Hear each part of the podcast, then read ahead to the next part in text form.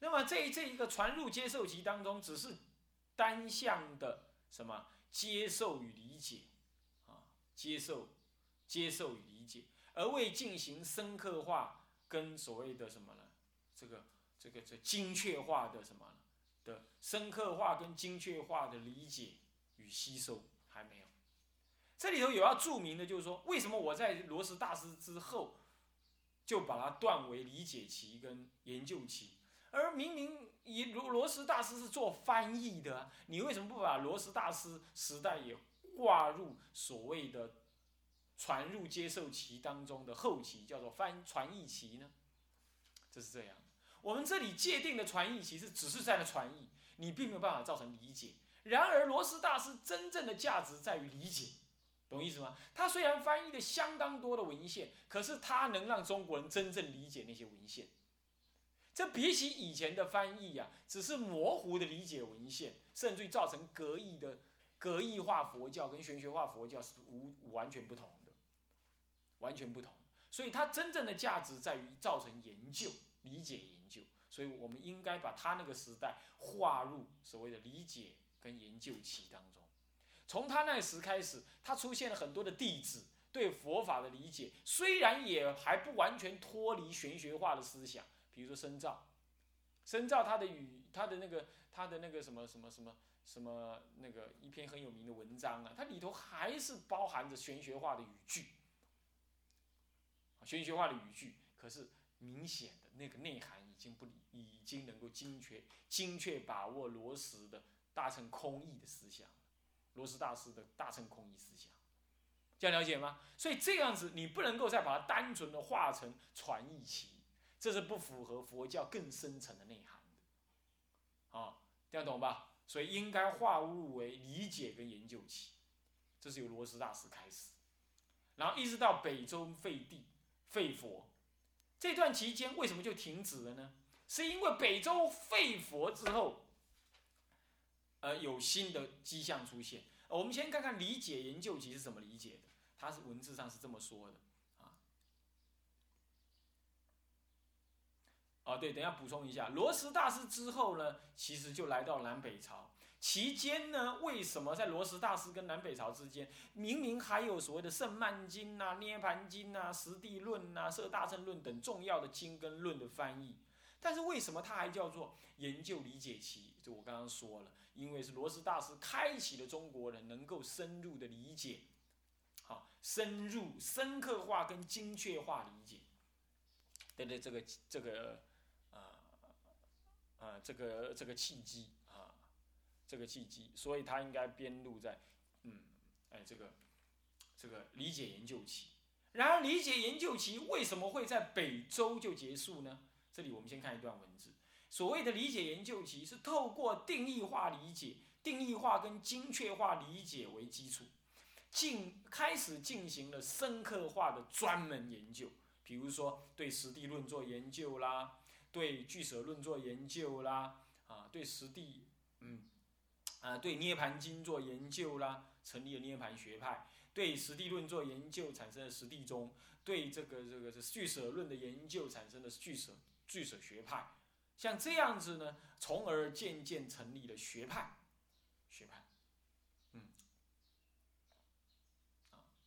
这一点必须要注意的，就是说，在这个时期，在理解研究期的这个一百七十年当中啊，一百七十年当中啊，前半段也分成前半，前半段呢，嗯，已经开始进行了这种理解研究了，啊，几乎已经差不多该开始了，你罗什大师已经开始了。那么呢，嗯，它有三个特征，这个理解研究期有三个特征。我们必须知道，第一叫深刻化。深刻化是什么呢？以前期的定义化理解，以前期的什么呢？翻译理解呢为基础，启为启蒙呢？以前期，前期就是什么？传入接受期，啊，它的翻译呢理解，以前期的初期理解为启蒙。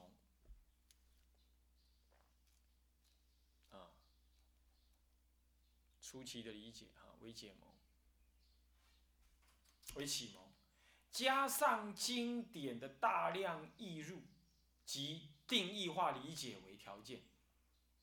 大量译入是罗什大师的大量译入，啊，但是又加上定义化理解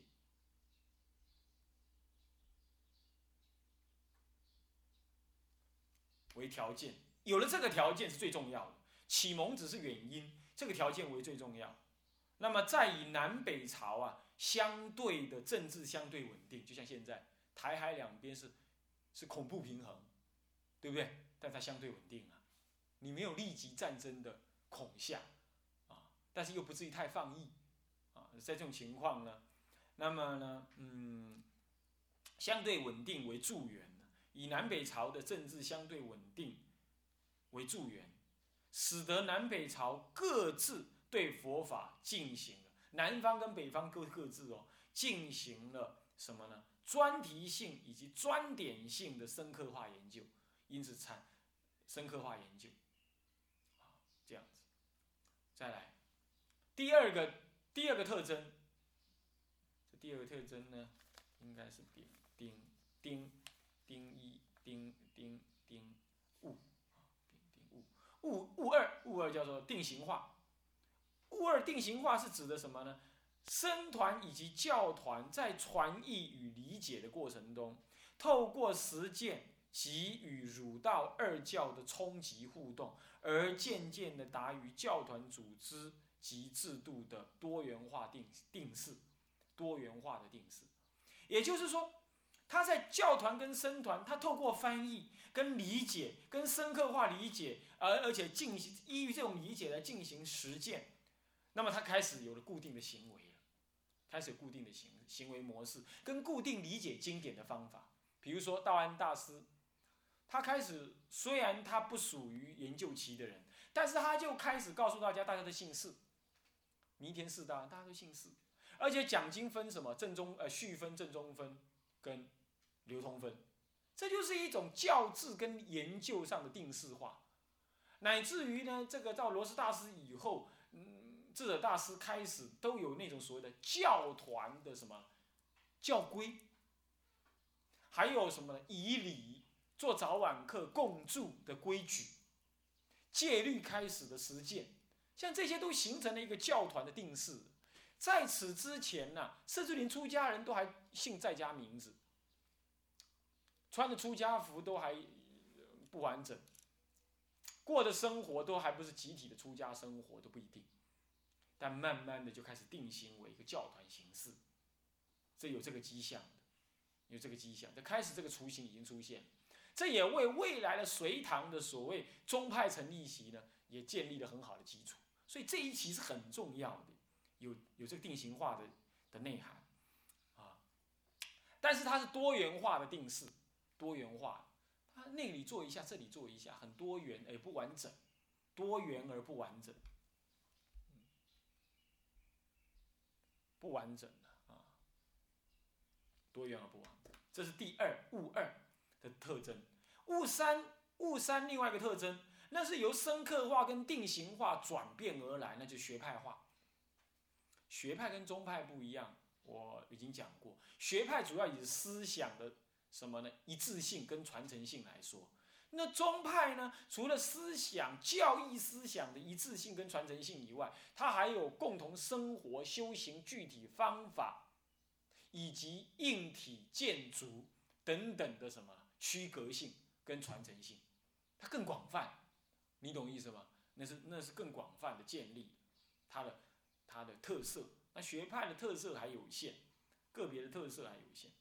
所以这里讲到说，以深刻化为基础，定型化为方便，透过原点的吸收与发挥，渐渐地形成了以专题或专点之研究为主轴的学派，从而为下一期的佛教，下一期就是宗派成立了啊，佛教来临呢，建立了充分的基础，建立了充分的基础，这就是他的学派化。这一期是很重要的关键期，啊，所以这是从五北周武帝啊灭之前的事是这样。好了，接下来第三期是宗派期，宗派成立期是北周武帝呀是灭灭佛废佛之后了开始的。为什么？因为这个时候废佛之后为什么会开始？因为它开始了一个中国佛教的什么呢？宗派成立的大契机，你说不是很奇怪？他废佛反而是佛教大兴盛的契机，这你要注意。原因在于，他呢废佛在北方，那么南方的废佛不厉害，而南方一向南朝呢，南朝一向护持佛法不遗余力。这个宋齐梁陈，尤其是这个梁，呃，梁武帝这个老先生，信佛简直信到后来已经变成。变成说朝政不理，已经是这样，所以他才会灭掉，被陈所灭。陈后来转成隋朝的时候，又转到隋朝的时候呢，那的时候，陈隋是陈朝的一个君王，呃，那不不一个将军呢，一一个政府官员，他另外在灭陈，呃，灭陈而建隋，啊，外戚应该是外戚啊，也是一个官员。的一个官员啊那么呢，他们都一贯相一脉相承的，所以南朝一脉相承都信佛，而有崇佛。北方在灭，灭的有限；南方呢，因为看到北方灭，他极力的恢复在北方，为了新朝廷啊，隋炀帝新隋文帝新建立新朝廷，极力的要拉拢北方，所以在北方极力的复兴，灭的有限而恢复的很强大。再来呢，把那些教派呢。学派灭了之后，可是思想还存在南方。南方在大兴盛的大新的朝廷统一之后，是中国的大统一。中国大统一加上北方灭，形成了一个什么？这外有中国大统一，内有北方灭灭佛。北方灭佛，形成了隋文帝的什么？到北方去大力恢复佛教，所以佛教可以去无存清，将将南方好的重新拿到北方来恢复。这是内部的有利条件，外部的有利条件是整个国家分裂，整个中国分裂了四百年，进行了前所未有的大统一。哇，那人心的沸腾跟安置啊，那是不得不可恶意的。这样子的内外两个原因，造成了中国人那时那个祖师呢强大的整合性思想出现。第一个就天台圣祖，他就产生了什么强大的天台思想的叛教整合性。思想出现了那从今而从这个就开始啊，显首宗、呃律宗、密宗、呃呃禅宗啊，都出现了。那中国化的佛教呢就开始建立，原因在此。所以说，真正的五帝废佛啊，是造成了内部的一个强大的诱因，外部的强大诱因，也就是南北朝的结束对分立，结束分离。所以今天来讲，国共两争、台海两峡的危机，其实正是转机。我不是说了吗？不太可能再灭佛了啦，你懂意思吗？不太可能的了。现在是将来随着中国国力的强大，佛法要兴盛。我的看法是这样。那问题就在我们这一代该怎么做？你们正在创造历史，以后人读你们，就是什么？正在毁佛之后的哪一群人出来恢复佛教的？赶快出来做演示吧！啊，好，那么这个就是什么呢？这就是这个这个这个这个宗派期的宗派成立期的分野呢？为什么从武帝废佛开始？那么为什么又到会昌法难做结束呢？因为在因为这当中到会昌法难就不一样哦，这里头经过的是两百六十余年。呃，武帝废佛，西元五七七年到会昌法难，西元八四五年，这段时间有两百六十几年，正是宗派大大兴盛、大大发展的时候。发展是物极必反，发展到一个程度，它稳定下来了，就是留存而已。这这一留存呢，到了唐代末年的时候，内忧外呃内部斗争的厉害，内部斗争的厉害呢，会昌法难紧接着又最后一个，最后又一百年，又经过第四次的法难。连续在一百年之后形成两次法难，以会昌法难为开始，他把已经形成的东西的什么宗派佛教毁了。以前在武帝的时候，武帝北周武帝能毁的有限，现在可不是了。现在到了会昌法难一毁的话，那毁掉几乎中国佛教的命脉，因为你有东西可以毁呀，跟以前没有东西可毁这不同。虽然每一次毁都有复兴，可是这一次的复兴呢？你毁的太厉害，你复兴的就有限。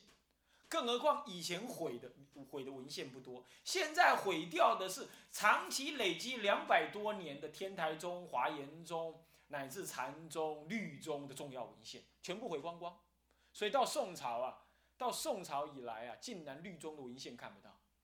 所以宋朝的律宗，南山律宗很弱啊，基本啊不，我应该这样说了，某一些文献看不到，所以造成的也会积弱。天台也是这样，都是重新从国外传入的，才看得到。你看看，所以说两次的法难造成效果不一样，所以不要以为法难就一定对佛教造成什么样子。不过未来未来不能再有法难，因为我们已经没有种东西好让它难了，我们已经够难了，你懂意思吗？再难下去我们会完了，所以最后以后的法难是绝坏无好了，几乎可以这么讲。除非有大圣人出现啊，那好，这个情况呢就是会昌法难为止，这然后之后就进入五代，五代到宋朝，这可以形成，五代到宋朝是另外一个朝代。为什么会昌法难之后成成形成一个另外一个朝代？因为另外一个佛教的态势呢？因为会昌法难之后毁了这么多文献，接下来是五代五十几年了，五六十年的混乱，政治的不安定啊。出家人一定不安定，所以修行难解门，因为文献的消失而造成难修，乃至于政治的混乱也造成难修，所以造成的有另外一个态势。这等一下我们再讲。那宗派成立的佛教呢？这是有一段文字，他提到了，他说在北方北周的毁佛行动之后，由于所损有限。而紧接而来的，紧接而来的隋代之复兴力量就相对强大，强大，使得佛教在怎么呢？在南方相对安定的基础上，以前期的研究成果，也就学派化研究，呃为资粮，呃更进一步的以综合性研究及实践为方法，所以后来他们就综合性研究喽。本来是个别专题研究，现在综合性研究喽。那么综合性实践了为方法，从而成立了各个中国化了的什么呢？佛法宗派。另一方面呢，更由于国力的强盛，唐朝国力的强盛，使得佛法再掀起了另一波的输入。例如玄奘大师、意境三藏先后出西方处经游历的回国，乃至于宝积经八十。呃，华严次第的溢出，以及密乘的什么呢？善无畏金刚智、不空三藏等等，他们相继的什么呢？来华，而翻译出的《神变真言经》或者《神变加持经》，这是很重要的密教经典。从而怎么样？因而又成立了法相宗跟跟跟密宗，而在此之前也有所谓的南山律宗。啊，显首宗跟天台宗等等，这样子，这其中的宗派又分成两大类，一类是以综合整理发挥的，属于中国化形式的宗派；另一类是指移植外来型的一代一一类宗派，比如说移植外来的就是属于显首宗，啊，这个这个这个这个俱舍宗、摄论宗这一类的那么或者是呃舍论呃俱舍论啊，或者是呃这个。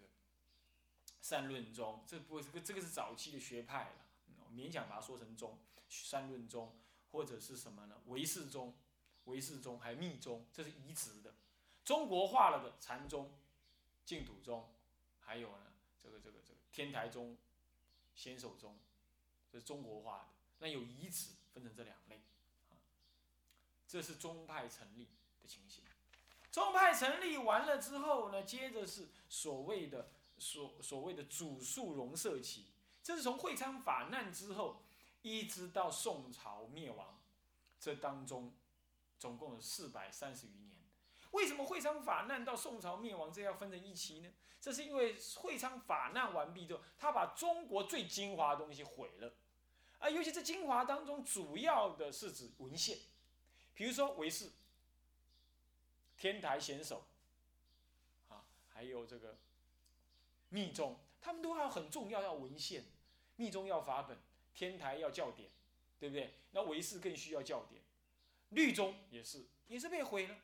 这下子呢，所以说禅呃呃教律秘境几乎都毁败。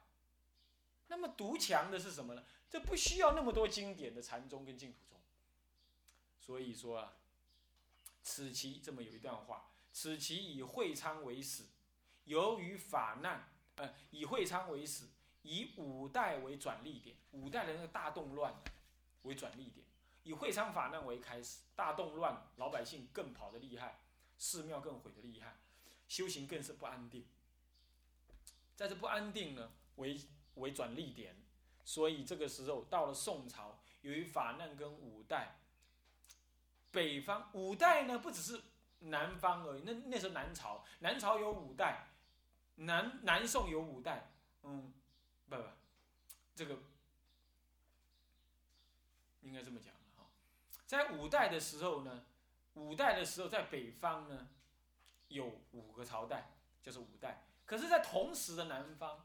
宋朝的那个呃不，唐朝的同时的那个南方有十国，有楚啦、吴越啦这十国等等，他们各自快速的替换，政权快速的替换，地方政权或者是朝代快，中央朝代在快速替换，地方政权也快快速的在替换，老百姓的这种变动不安呐，相当的大，造成的修教典的流失，修道的不安，再加上印度跟西域。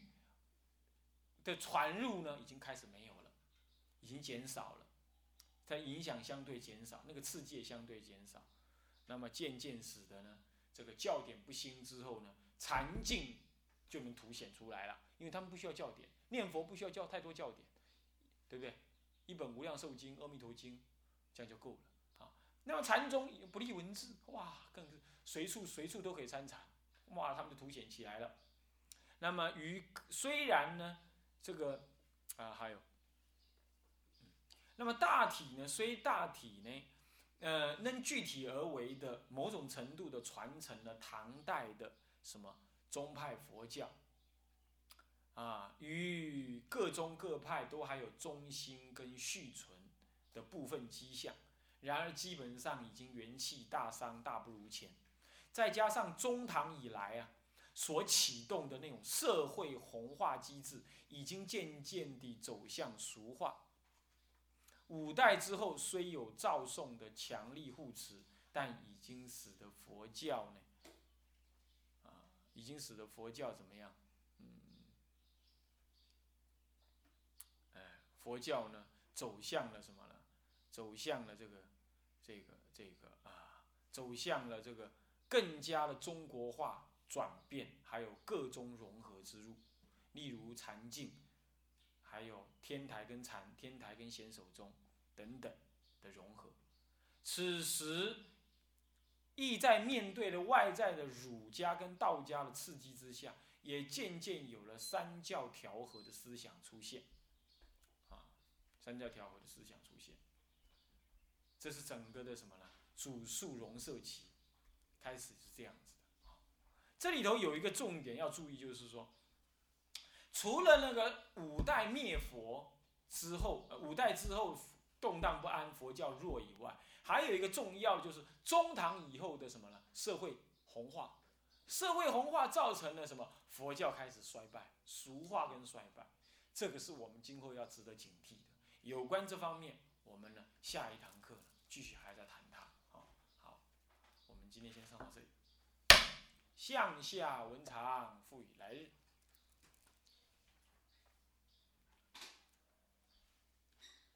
众生无边誓愿度，烦恼无尽誓愿断，法门无量誓愿学，佛道无上誓愿成，佛道无上誓愿成自归佛，当愿众生。体解大道，法无上心，自归法，当愿众生，身入经藏，智慧如海，智慧一生，当愿众生，同理大众，切无碍，愿以此功德，庄严佛净土，上报四重恩，下济三途苦。若有见闻者，悉发菩提心，尽此一报身。生极乐国。